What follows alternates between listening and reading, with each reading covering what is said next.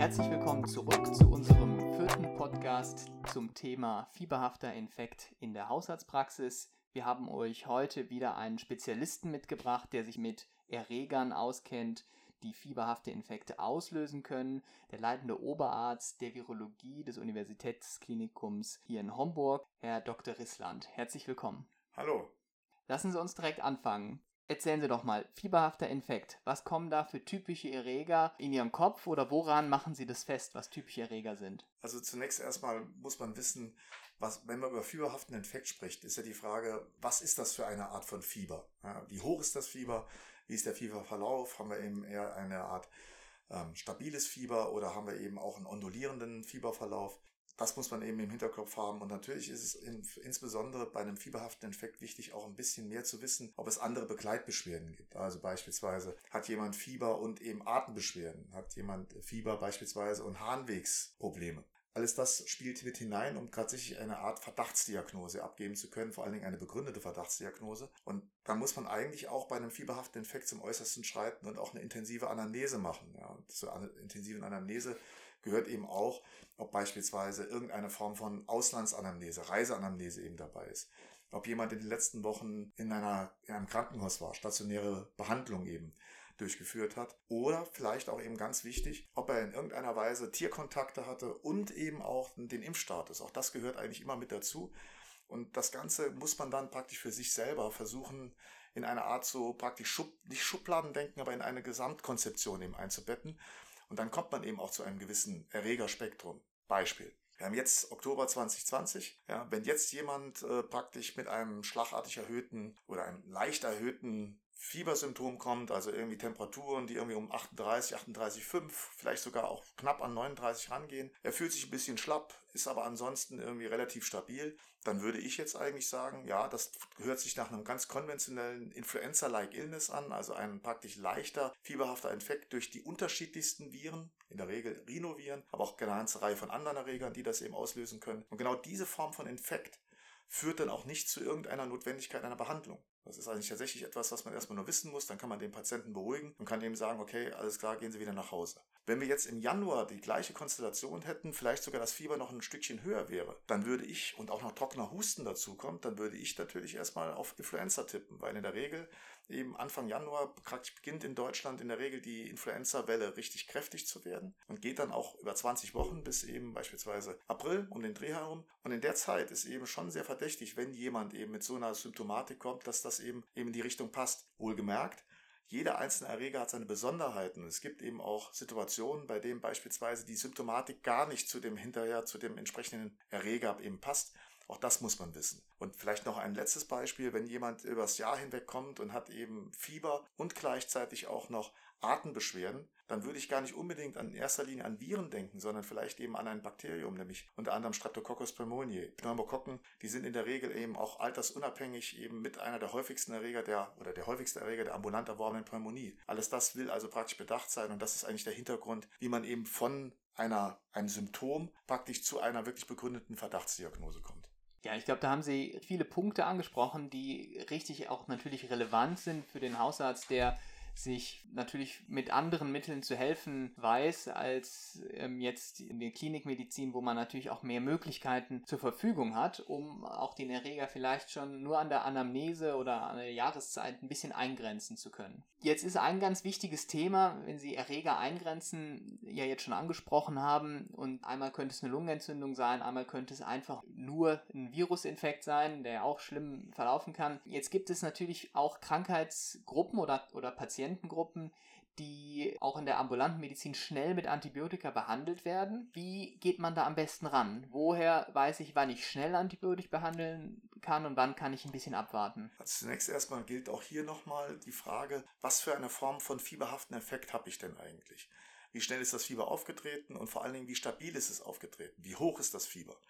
Es gibt so ein paar Grundregeln, die man eben berücksichtigen muss. Wenn ein Patient beispielsweise bei Ihnen in der Praxis anruft und eben sagt, ich habe, Herr Doktor, ich habe irgendwie 40 Grad Fieber und so weiter, das ist ein Moment, diesen Patienten würde ich immer in Anführungszeichen dazu bewegen wollen, dass er, dass ich in eine Notaufnahme oder zu mir jetzt in die Praxis kommt. Also das sollte man nie praktisch zu Hause belassen, sollte eben gucken, dass diejenigen wirklich dann irgendwo einen Arzt sehen und dass man das Ganze eben weiter prozessiert. Wenn jemand sagt, Herr Doktor, ich habe jetzt 39 Fieber, ist, dann frage ich zurück, ist das jetzt das erste Mal, dass das aufgetreten ist? Ist es tatsächlich auch der erste Tag?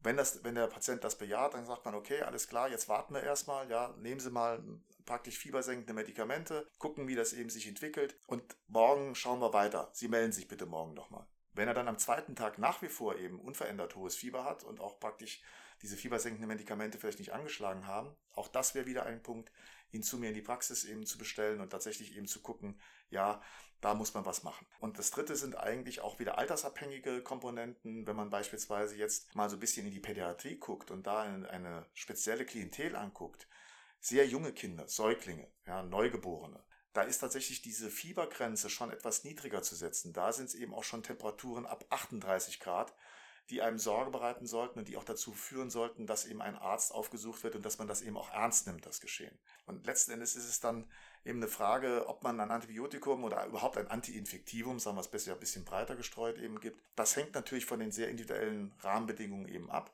Aber das Muster, das man eigentlich im Hinterkopf haben sollte, heißt immer so wenig wie möglich. Und aber wenn man es gibt, so gezielt wie irgendwie nötig. Das heißt also, ähm, es ist in der Regel wenn man das Symptombild relativ gut eingrenzen kann, wenn man eben aufgrund der Anamnese und auch der ganzen Rahmenbedingungen einen relativ klaren Verdacht äußern kann, dann kann man natürlich eben auch mit einer gezielten, man nennt das empirischen Therapie eben beginnen. In Fällen, wo man sich nicht sicher ist oder wo irgendwelche Unwägbarkeiten da sind, ist es natürlich auch immer sinnvoll, eine mikrobiologische Diagnostik irgendwie zusätzlich zu veranlassen. Auch da kann man mit einer empirischen Therapie eben anfangen. Allerdings sollte man die dann nach Vorliegen der entsprechenden Ergebnisse adaptieren. Ja, das heißt also auch, man muss nicht immer ein Breitspektrum Antibiotikum eben geben, sondern je nach Situation, was auch immer praktisch dann bei dem Patienten vorliegt, eben ein eher schmalspuriges äh, Vorgehen haben. Und es gibt eben dann von bis. Ja, das heißt, Antibiotika-Management ist schon sehr viel Erfahrungssache und eben sicherlich auch so, dass man eigentlich immer im Hinterkopf haben muss, möglichst wenig eben Antiinfektivum zu geben. Aber wenn man sich entscheidet und wenn man es eben dann auch für notwendig erhält, Beispielsweise in unserem Beispiel jetzt, wenn jemand 40 Fieber hat und auch irgendwelche anderen Anzeichen für beispielsweise sogar Rasselgeräusche bei einer Lungenentzündung. Irgendwas, ja, dann ist man sehr gut beraten, wenn man das tatsächlich eben ernst nimmt und auch entsprechend eben ähm, mit einer eben auch vernünftigen Antibiotikatherapie eben loslegt. Da haben Sie ja eben auch schon ein ganz wichtiges Bild angesprochen, ne? die Community Acquired Pneumonie. Da richtet man sich ja dann gerade in der Praxis häufig nach den anderen Begleiterkrankungen. Ist das ein Risikopatient? Ist das kein Risikopatient? Und da würde man natürlich dann, wenn man den klinischen Verdacht einer Lungenentzündung stellt, natürlich auch dann behandeln. Und ein anderes Krankheitsbild, das wir in den Podcasts davor auch schon mal angesprochen haben, ist äh, die ganz einfache Rachenentzündung, die Pharyngitis, die auch manchmal mit Fieber auftreten kann. Da gibt es diesen präklinischen Score, den wir uns angeschaut haben, diesen McIsaac-Score, der uns genau dabei hilft, wenn ich sie richtig auch verstanden habe, ähm, eine empirische Risikostratifizierung, also wie wahrscheinlich ist denn bakterieller Infekt, auch ja, angeben zu können. Ne? Macht auf jeden Fall Sinn. Es gibt es auch bei der ambulant erworbenen Pneumonie. Da gibt es eben den CAB 65 Index. Ja? Also das ist eigentlich CURB, äh, praktisch mal so ein bisschen äh, grundsätzlich abgekürzt. Das ist tatsächlich eben ein Punkt, der deswegen auch wichtig ist, nicht nur zur Entscheidung, ob beispielsweise eine antiinfektiöse Therapie notwendig ist, sondern auch unter welchen Bedingungen sie durchgeführt wird. Ja, denn je höher praktisch der, die Punktzahl, umso wahrscheinlicher ist oder so dringender ist es eigentlich, dass man den eventuell auch stationär einweisen muss und stationär überwachen muss. Ja, und das hat tatsächlich auch, ich sag mal, haftungsrechtliche Komponenten. Wenn man das tatsächlich eben nicht berücksichtigt, ähm, ist es eben auch problematisch. Ja, man muss also mhm. schon seine Entscheidung auch sachlich begründen können und gerade in solchen Fällen helfen solche Indizes, um das Ganze eben einordnen zu können und daraus eben auch ein aus meiner Sicht rationales und vernünftiges Vorgehen eben abzuleiten. Das ist, glaube ich, nochmal ein ganz wichtiger Punkt, ne? CRB 65 Score für diese Risikostratifizierung bei der Lungenentzündung. Auch ein ganz wichtiger Faktor, der vom IMPP gerne natürlich auch gefragt wird. Ne? Was gibt es denn für Laborparameter, die man in der Praxis noch zu Rate ziehen kann? Wenn man sagt, ah, ich kann jetzt nicht genau einschätzen, ist das jetzt ein schlimmer Infekt oder nicht? Was kann man da noch testen? Also zunächst erstmal ist eine gute Idee, dass man das Fieber auch nochmal selber bestätigt. Dass man selber mal hingeht und eben auch Fieber misst. Da gibt es jetzt unterschiedliche äh, Schulen, wenn man so will. Ja, natürlich ist es so, rektal gemessene Temperatur ist eigentlich das, ich sag mal, Ideal. Das wird man in der Praxis vielleicht nicht immer machen können. Man kann eben natürlich auch Axillärtemperatur messen, man kann auch sublingual Temperatur messen und man kann auch mit einem Fieberthermometer im Innenohr mhm. eben das Ganze bestimmen. Wichtig ist, dass man eine gewisse Konstanz im Vorgehen hat. Also nicht einmal so, einmal so, einmal so. Das heißt also, das ist schon mal wichtig, das kann man selber machen. Man kann theoretisch im Labor natürlich auch eine Blutsenkungsgeschwindigkeit machen. Ich weiß, dass das in einzelnen hausärztlichen Praxen noch durchgeführt wird. Mhm. Ich weiß aber auch, dass das natürlich mittlerweile auch mit den entsprechenden Qualitätsanforderungen, die solche, wenn man so will, Labortestungen eben auch in der hausärztlichen Praxis bedingen, dass es weniger geworden ist. Mhm. Ja. Und natürlich kann man sich eben ganz allgemein gucken, ist ein Anstieg von Leukozytenzahlen eben da. Das wäre jetzt zum Beispiel die Anforderung ans Labor. Mhm. Ja, wenn ich also Leukozytenzahlen bestimmen lassen will, und dann kann ich beliebig noch weitere praktisch Parameter mir angucken, in welche Richtung das geht. Differentialblutbild, ja, gerade wenn man zum Beispiel eine Unterscheidung zwischen viralem oder eben bakteriellem Infekt haben will. Dazu gehört auch, dass man beispielsweise auch das Procalcitonin eben bestimmt. Das macht man in der niedergelassenen Praxis eher selten. Das ist eher ein Vorgehen, wie wir es im Krankenhaus machen würden. Aber es ist eine Hilfestellung, um eben eine Differenzierung. Also praktisch, weil wenn Procalcitonin ansteigt, genauso wie wenn Leukozyten eigentlich ansteigen, dann ist es eher Richtung bakteriellen Effekt eben zu sehen, wenn die Leukozyten noch relativ stabil sind und das Procalcitonin auch niedrig ist. Auch das deutet jetzt eher auf einen viralen Effekt hin. Das würde man dann vielleicht eben im Differentialblutbild mit einem Anstieg der Lymphozyten eher dann noch differenzieren können. Also ihr seht schon, es gibt eine ganze Menge von bis und das hängt dann mit dem Laborbild auch nochmal zusammen, was man machen sollte. Was haben wir denn an Begleitbeschwerden? Ja, also wenn jetzt beispielsweise insgesamt auch noch irgendwie ein Organ im Raum steht, dann würde man jetzt bei Atembeschwerden vielleicht auch eine Blutgasanalyse eben machen. Mhm. Ja, um einfach mal das Ganze, sagen wir mal, zu erharten, den Verdacht, den man hat. Natürlich kann man klinisch schon einen Eindruck haben, ob jemand eine ausreichende Sauerstoffsättigung hat. Ja, guckt sich die eben Lippen an, eben guckt ein bisschen eben auch die Reperfusionsgeschwindigkeit eben an am, am Fingernagel, wenn man den eben drückt, ob das Ganze also vernünftig ist. Also es gibt eine ganze Reihe von klinischen Zeichen, auch die man auf relativ einfache Art und Weise herausholen kann, um eben einordnen zu können, ist das jetzt irgendetwas Gravierendes oder weniger Gravierendes. Und natürlich, wir hatten vorhin schon darüber gesprochen, wenn man eben auskultiert und irgendwelche Rasselgeräusche hört, irgendetwas, was einem da komisch vorkommt, auch das gehört eben mit dazu. Also das heißt, Labordiagnostik oder eben Hilfsparameter, die man machen kann, um einen fieberhaften Infekt einzugrenzen, ähm, das sind eben ein paar allgemeine Parameter und dann jeweils nach Beschwerdekomplex, je nach Beschwerdebild, eben nochmal vielleicht gezielt zusätzliche Komponenten. Super, vielen, vielen Dank. Das ist ja eine richtig gute Übersicht, die wir auch ähm, für die Hausarztpraxis benutzen können ja, und auch für unsere Simulation natürlich eine Rolle spielt.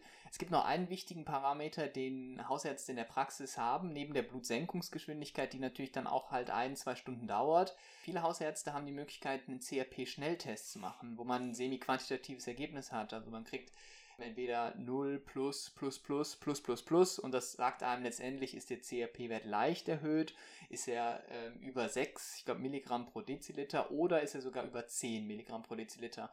Das ist noch ein äh, Test, der sofort am Patienten innerhalb von Minuten zur Verfügung steht. Was halten Sie davon? Also sicherlich vernünftig, habe ich jetzt eben nur vergessen. Das war jetzt tatsächlich eben so, also CRP gehört eigentlich in, der, in die Abklärung eines Infektgeschehens schon dazu, vielleicht noch eher sogar als das Procalcitonin, was ich eben angesprochen habe.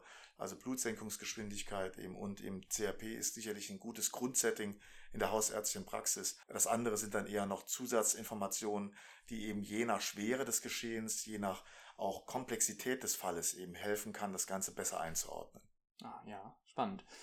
Wie sieht das aus? Jetzt haben wir, haben wir viel darüber geredet, fieberhafte Infekte und typische Erreger und wie man, wie man das ein bisschen differenzieren kann. Gibt es was, wo Sie sagen, das ist ein Punkt, wo Sie Labormedizin oder auch Virologen mit Hausärzten viel Kontakt haben oder viel sozusagen im, im Informationsaustausch stehen? Also das ist tatsächlich bei uns eher weniger der Fall. Wir sind ja, wenn man so will, ein wirkliches Speziallabor. Ein Speziallabor, das eigentlich in der Regel auch ein Spektrum hat, was nicht unbedingt in jeder normalen Laborarztpraxis angeboten wird. Das hängt einfach mit unserem Auftrag zusammen, weil wir hier eben im Bereich der Maximalversorgung eben tätig sind und gleichzeitig auch noch eine besondere Rolle, wie in Homburg jetzt zumindest haben, dass wir auch für den Bereich des öffentlichen Gesundheitswesens im Saarland mit zuständig sind. Daraus ergibt sich eben, dass wir ein relativ breites Arsenal an diagnostischen Möglichkeiten auch für die unterschiedlichsten Viren eben haben. Das ist nicht, das heißt nicht, dass es in niedergelassenen Laboren sowas nicht gibt. Ich glaube, neben dem Arsenal, neben dem, neben der Breite des Portfolios ist auch noch entscheidend, dass, dass wir natürlich auch ein, natürlich Expertise haben und dass wir auch sehr bereit sind, eben auf Fragen einzugehen. Ich glaube, das ist ein wichtiger Punkt, den man an der Stelle auch nochmal ins Spiel bringen kann. Wenn man eine, eine Laboranalytik beauftragt, dann ist es immer wichtig, dass man eben auch demjenigen, der dann eine Antwort auf die Frage eben stellen oder geben soll, die man eben da gestellt hat, dass die Frage auch möglichst präzise formuliert ist. Also, wenn dann nur steht fieberhafter Infekt, ja, dann kann man als Labormediziner, als Mikrobiologe damit eigentlich nur begrenzt was anfangen. Ja, ich kann natürlich aus dem Material dann vielleicht schließen, in welche Richtung die ganze Geschichte geht, aber ob es da jetzt nochmal eher Richtung viralen oder bakteriellen Infekt geht, das ist dann eben praktisch bei so einer Verdachtsdiagnose nicht gesagt. Also wäre es hilfreich, wenn man eben als Einsender es möglichst präzise formuliert. Ja, wenn man dann auch noch sagt eben, ja, es ist fieberhafter Infekt, ähm, 39 Grad, ja, und ähm, Verdacht auf Virusinfektion, hat man eine andere Grundlage als Labormediziner, als Mikrobiologe auch mitzudenken. Und deswegen wird dann noch die Antwort, die man eben als niedergelassener Kollege bekommt, eindeutiger sein. Mhm. Wenn das Ganze allerdings eben nicht so ganz klar ist, wenn es jetzt nicht eine klare Konstellation ist, dann ist aus meiner Sicht eine Empfehlung, dass man sich tatsächlich auch mal mit seinem Labor in Verbindung setzt und mit den Kollegen eben spricht. Ich glaube, das ist eigentlich eine ganz wichtige Sache.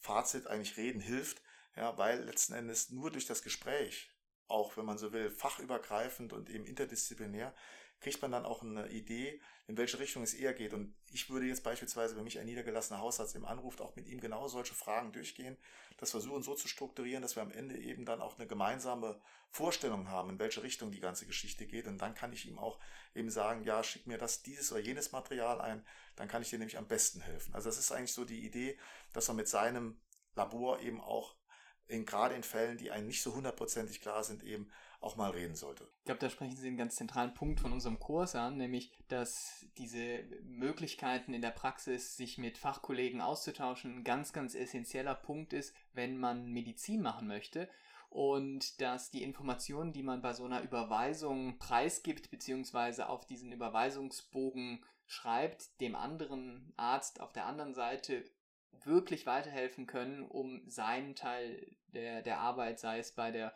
Bestimmung von einer Kultur oder sei es auch bei einem Abstrich, seine Arbeit wirklich sinnvoll zu machen. Und dann funktioniert auch der, der Informationsaustausch zwischen Praxis und Labor oder auch natürlich der Klinik umso besser. Das heißt, das ist ein ganz wichtiger Punkt, den wir auch bei uns im Kurs ja versuchen ein bisschen zu üben, dass man Überweisungen lernt, strukturiert auch auszufüllen um genau solche Informationen dann den Fachkollegen mitzuteilen. Das ist also ein ganz interessanter Aspekt, dass sie das auch nochmal so bestätigen können. Ja, ich würde ganz gerne einmal zusammenfassen, was wir jetzt alles schon angesprochen haben. Wir haben ja einen, einen ganz schnellen Ritt durch die Infektiologie und Virologie uns hier in dem Podcast, in dem Gespräch uns zusammen erarbeitet. Es gibt sehr, sehr viele unterschiedliche Erkrankungen, die Fieber machen können.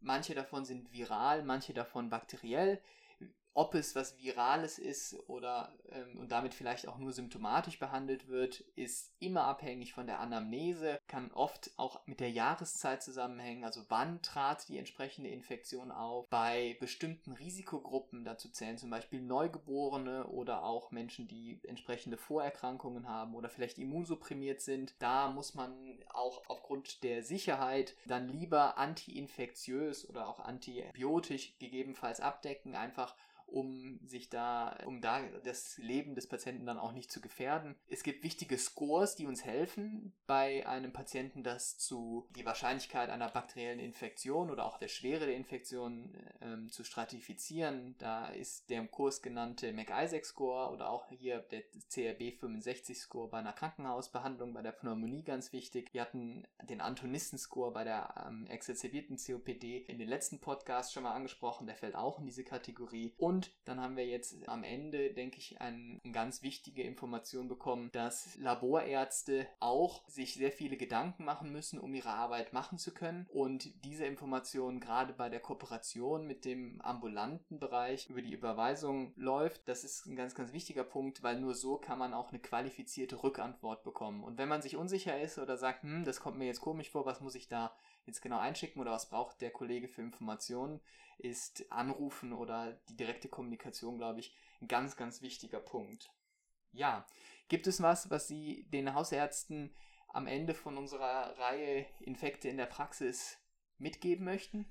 Naja, eigentlich zwei Dinge. Das eine ist so ein bisschen so eine Art Leitsatz, eigentlich, dass man sagen kann, ähm, wenn es um einen rationalen Umgang jetzt mit Infekten, Erregern oder auch Antiinfektiva geht, dann braucht man dazu Erfahrung auf der einen Seite. Man braucht aktuelles Wissen, das heißt also, man muss sich auch regelmäßig fortbilden und eben gucken, was verändert sich.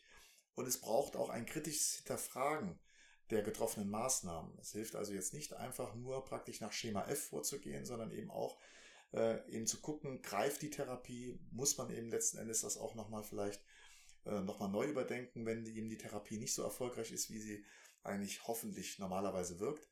Und vielleicht ein zweiter Aspekt, den man auch nicht verdenken, ver, verkennen darf, gerade in Bezug auf jetzt fieberhafte Infekte. Es gibt ein Phänomen, das heißt Fieber of Unknown Origin, FUO genannt, ja, Fieber unklarer Genese. Und dieses Fieberphänomen ähm, ist gar nicht mal so selten.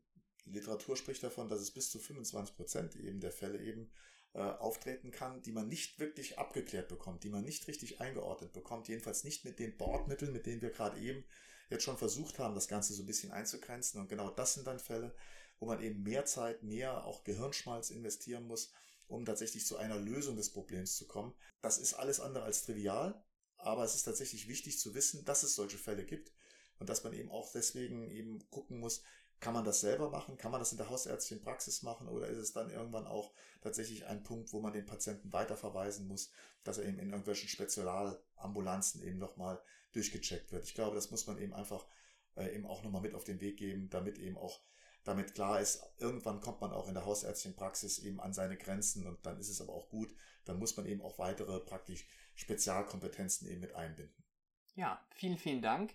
Vielen Dank, dass Sie die Zeit gefunden haben, mit uns dieses Interview zu führen.